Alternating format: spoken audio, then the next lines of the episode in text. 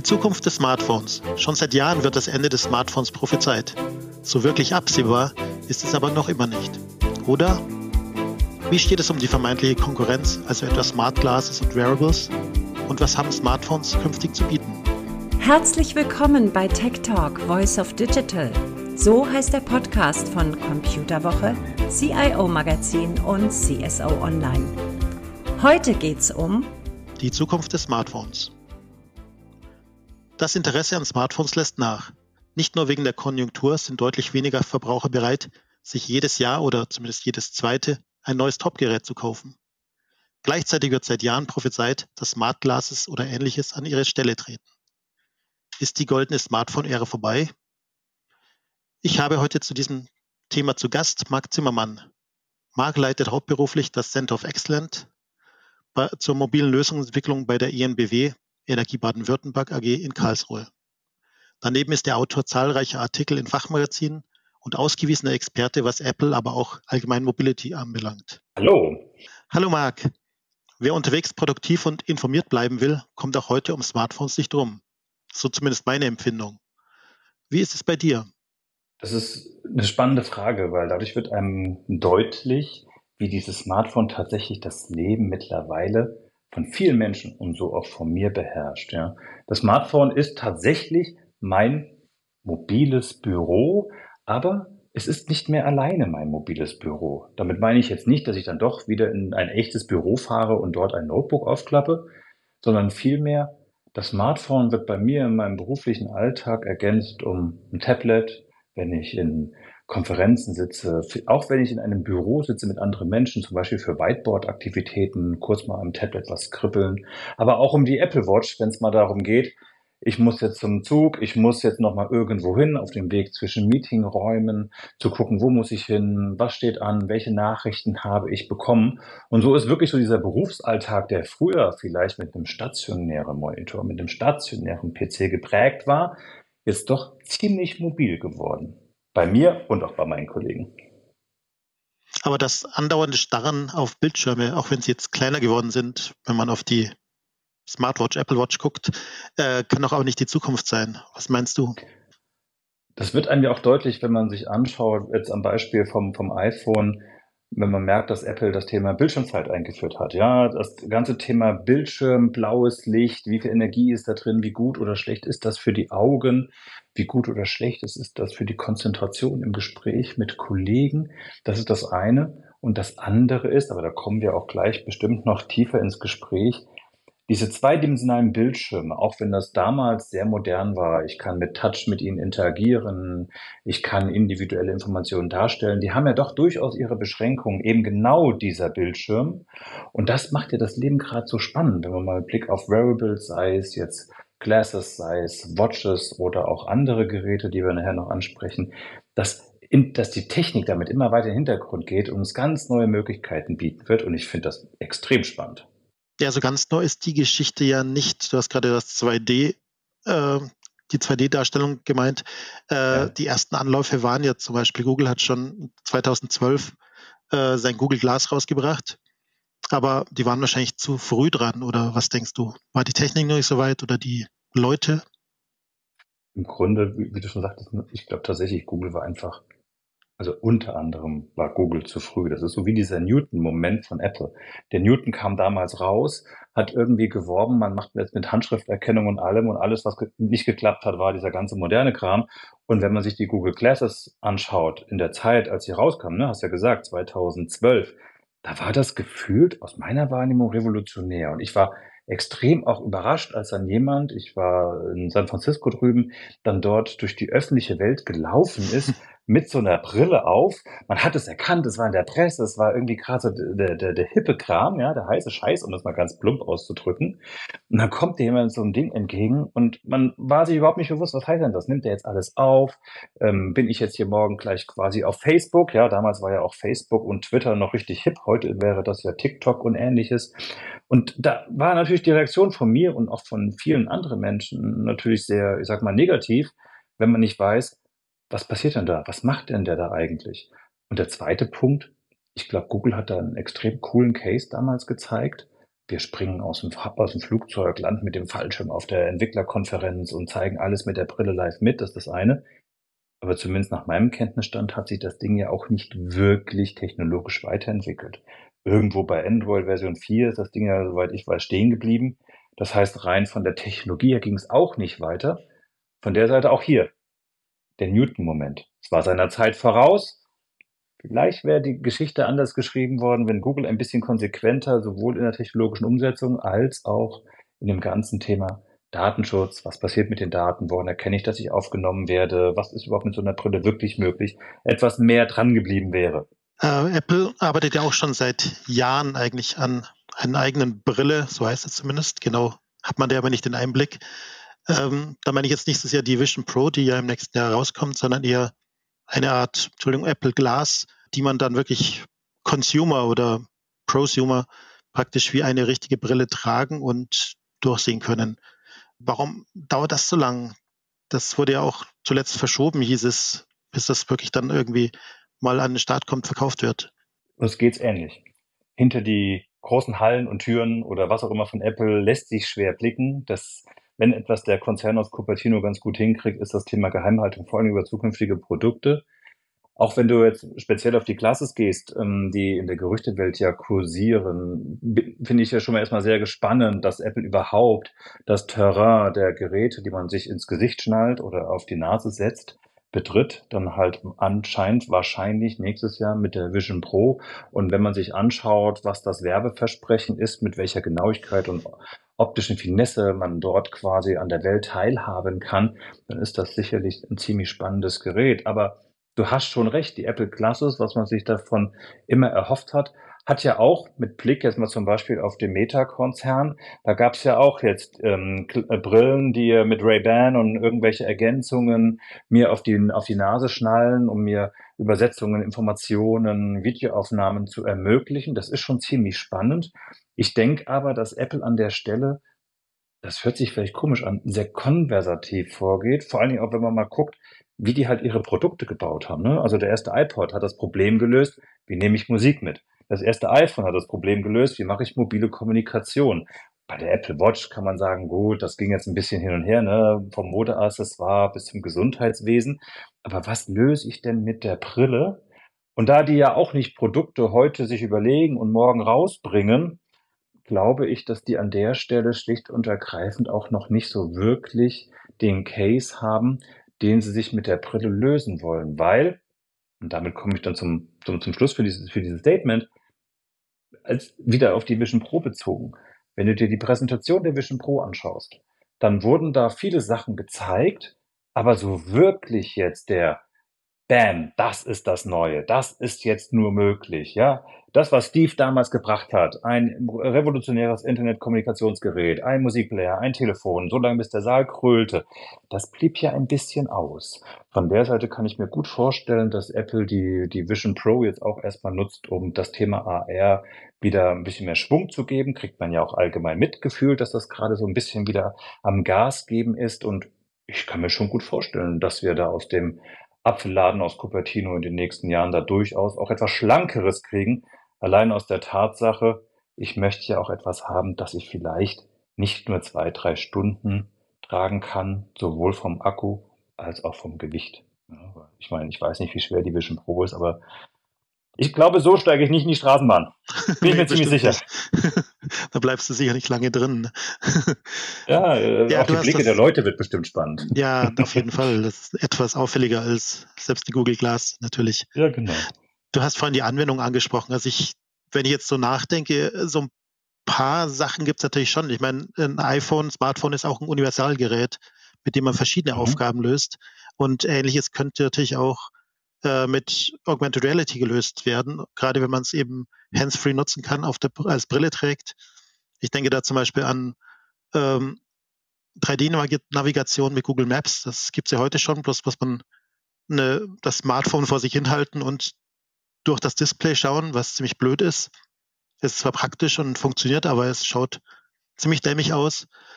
Äh, es gibt Lösungen in Produktion und Wartung, professionelle Lösungen. Und ihr habt ja auch AR-Anwendungen entwickelt, eben zum Beispiel die Visualisierung von geplanten Windkraftanlagen und solche Sachen. Also das gäbe es schon auch im Gemischtbereich sowohl äh, im Business als auch für Consumer, denke ich mal. Also wir schauen da auch mit großem Interesse drauf. Ja, wenn du hast es eben erwähnt, wir sagen ja bei uns immer Großes einfach sichtbar machen. Ja, das Visualisieren von Erzeugungsanlagen, von Umspannstationen, von Freileitungen, von Ladeparks. Das sind ja genau die Dinge, wo man mit Augmented Reality dann draußen im Feld zusammen mit Bürgermeistern oder anderen Stakeholdern stehen kann und zeigen kann, guck mal, so kann das aussehen, so würde das aussehen.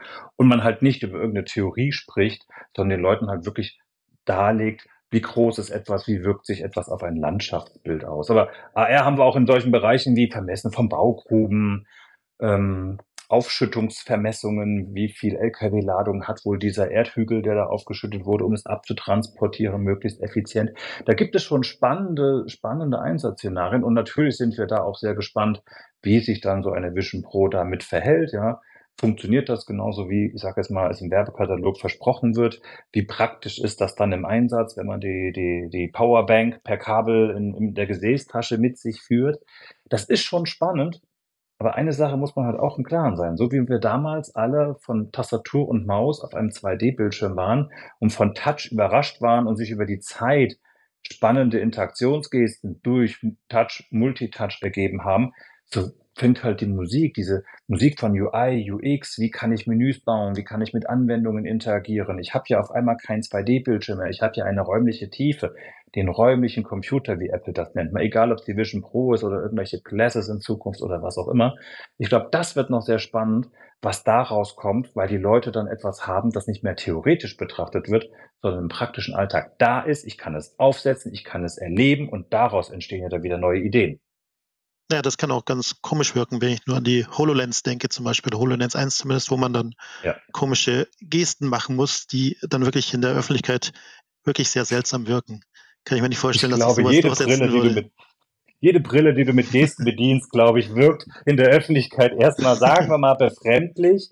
Aber auch da wird die Zeit zeigen, wie das dann irgendwann ist. Ja, ich vergesse nie die Bilder, wo es immer heißt, um Gottes Willen, die Leute gucken heute, gucken morgens in der Straßenbahn immer alle aufs Handy und dann geht ja zumindest auf Social Media auch gerne mal so ein Foto rum von alle Menschen haben vor Jahren mhm. in ihre Zeitung geguckt.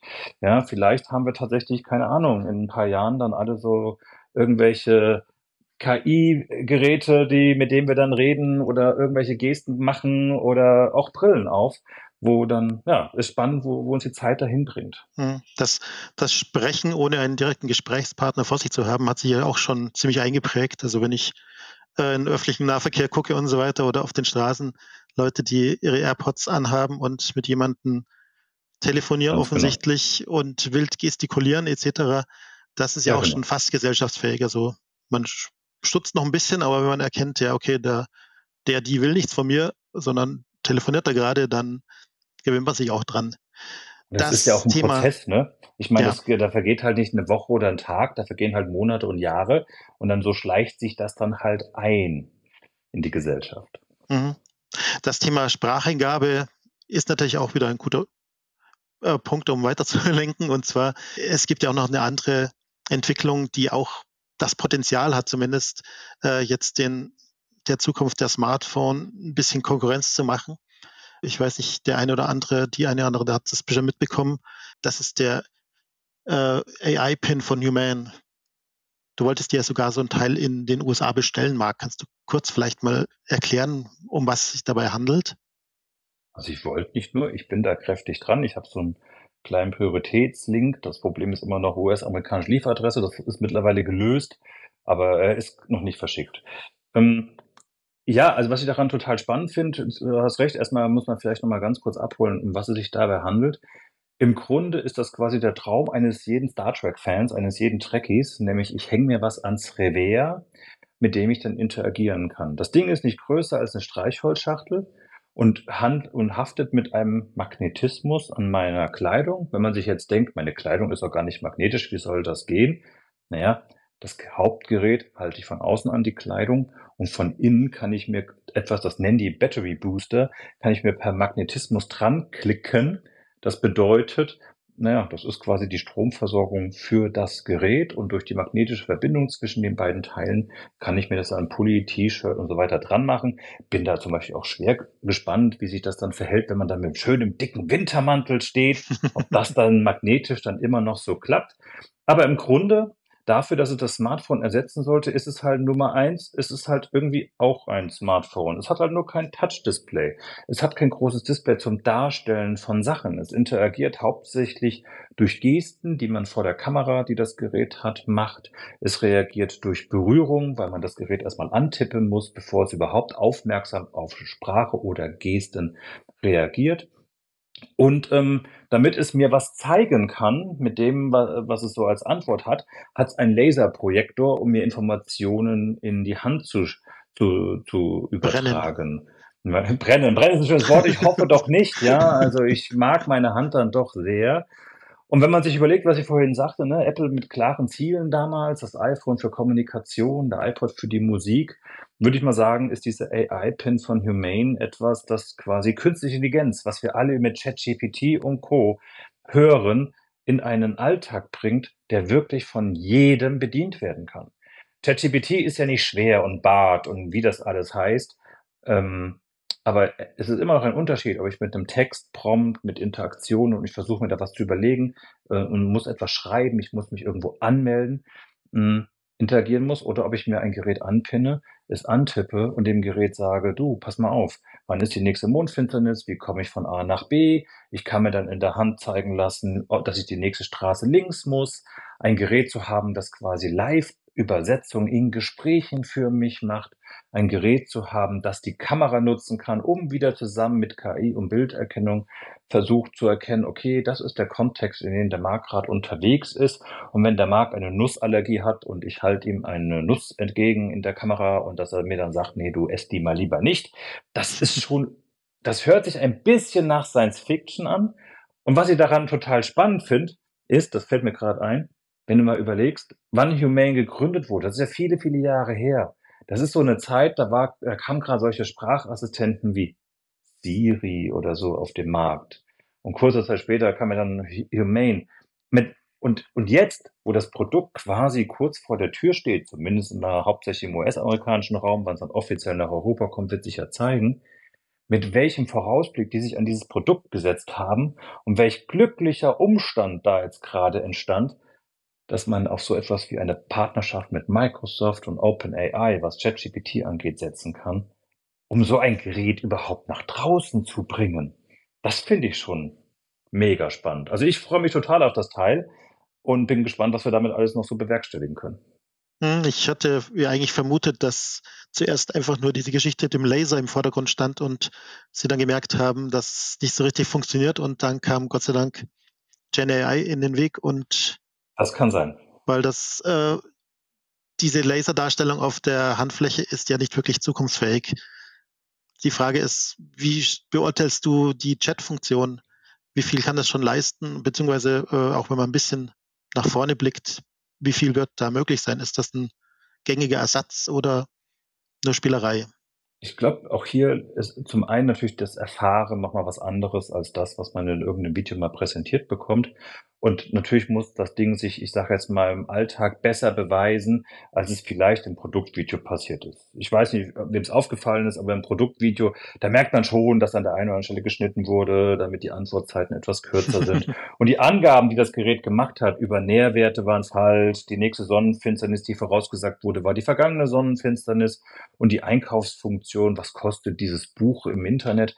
Bestell es mir ich fände spooky. Also ich meine, egal bei welchem Online-Dienst ich irgendwas kaufe, die Tatsache, dass dasselbe optische Cover verwendet wird, spricht noch lange nicht davon, dass ich das Buch in der richtigen Sprache und wirklich das, diese richtige Version und keine Ahnung was bekomme.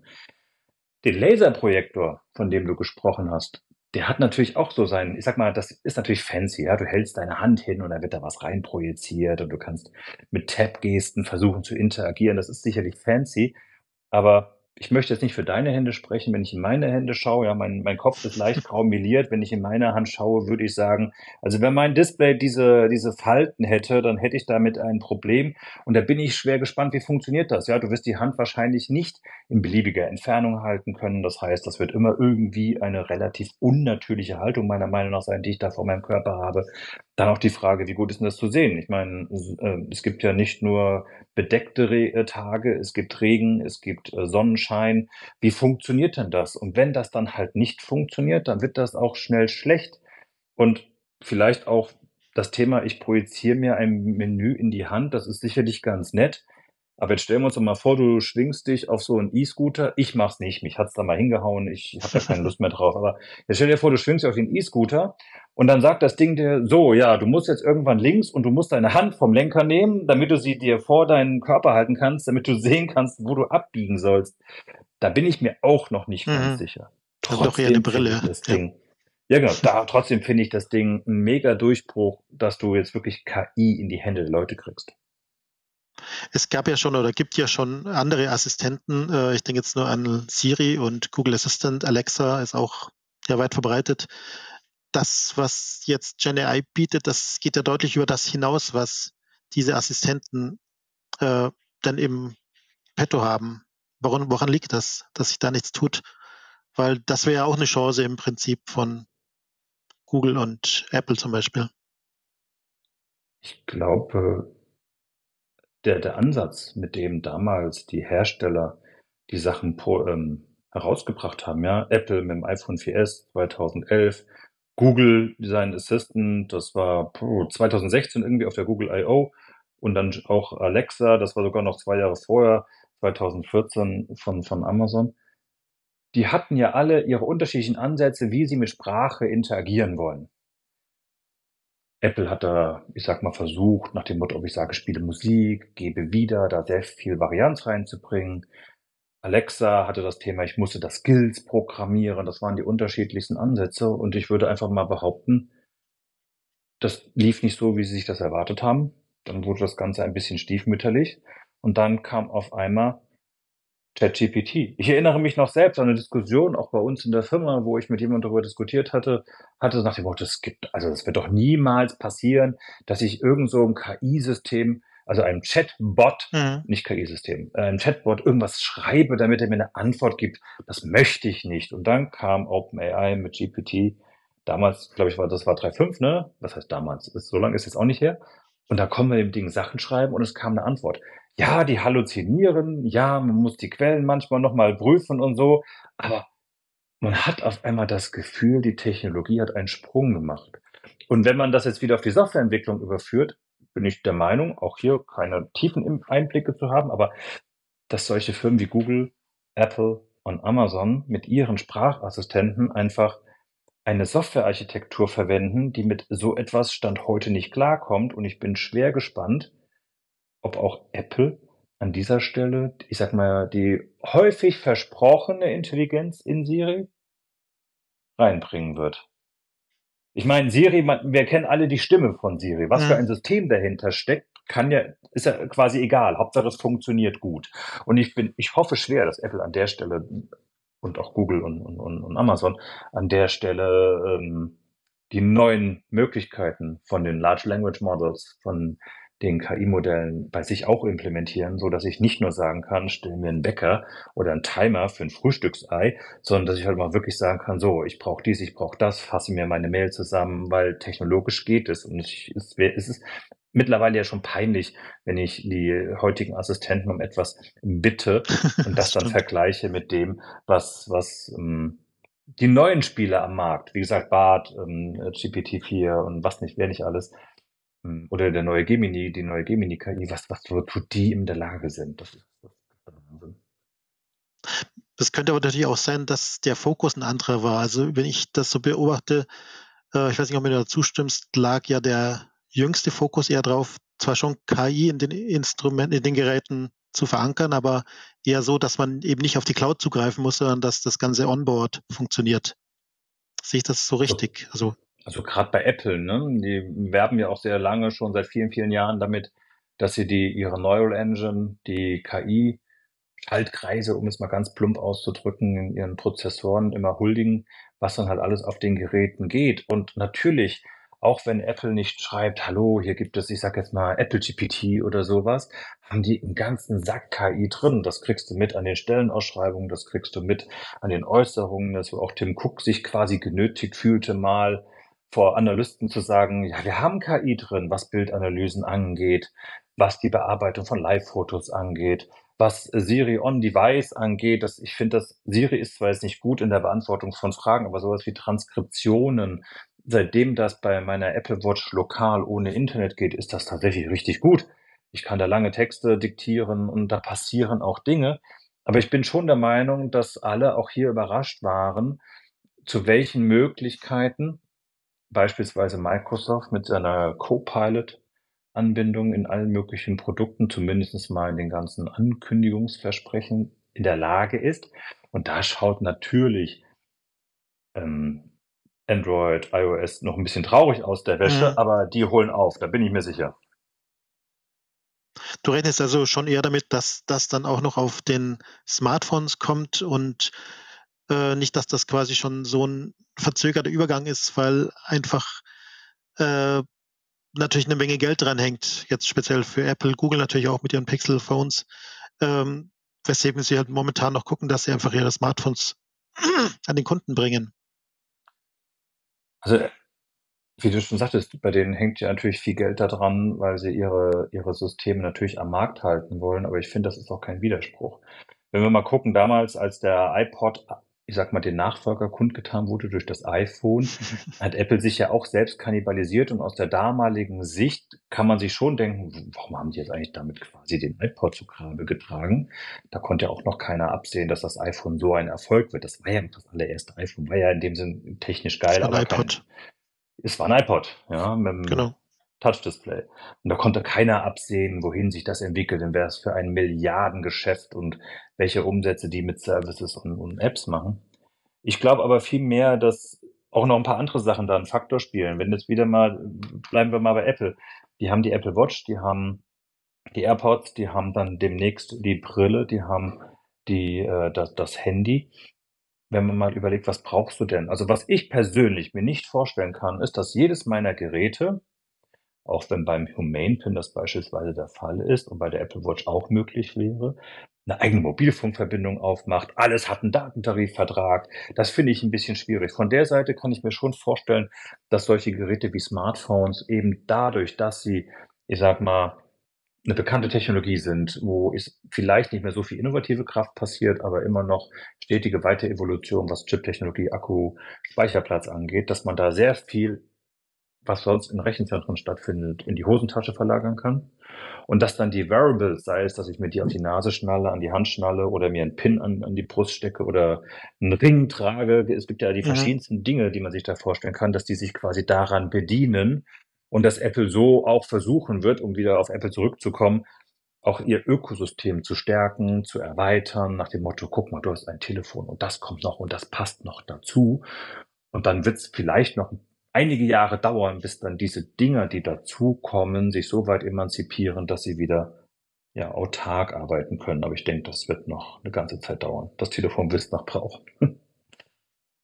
Ja, Marc, das hat es, glaube ich, sehr gut zusammengefasst. Ich glaube, man kann auch sagen, äh, die Smartphones bleiben uns noch eine Weile und gleichzeitig arbeiten die Firmen aber daran, dass die Intelligenz der Geräte zunimmt, auch durch den Druck von ChatGPT ChatGPT und Co., die Erwartungen der Consumer natürlich. Und gleichzeitig lauern natürlich auch Variables wie Smartwatches, Pins und Smart Glasses schon auf ihre Chance. Genau. Und damit würde ich mich auch schon verabschieden von dir. Danke, Marc, für das Gespräch. Das war Marc Zimmermann von der INBW. Und äh, mein Name ist Manfred Bremmer, Redakteur bei der Computerwoche. Vielen Dank. Und wenn Sie jetzt noch Fragen haben, dann schreiben Sie uns eine E-Mail an podcast.idg.de. Ihnen hat die Episode gefallen? Dann hören Sie auch in unsere anderen Tech Talks rein. Uns gibt's überall da, wo es Podcasts gibt.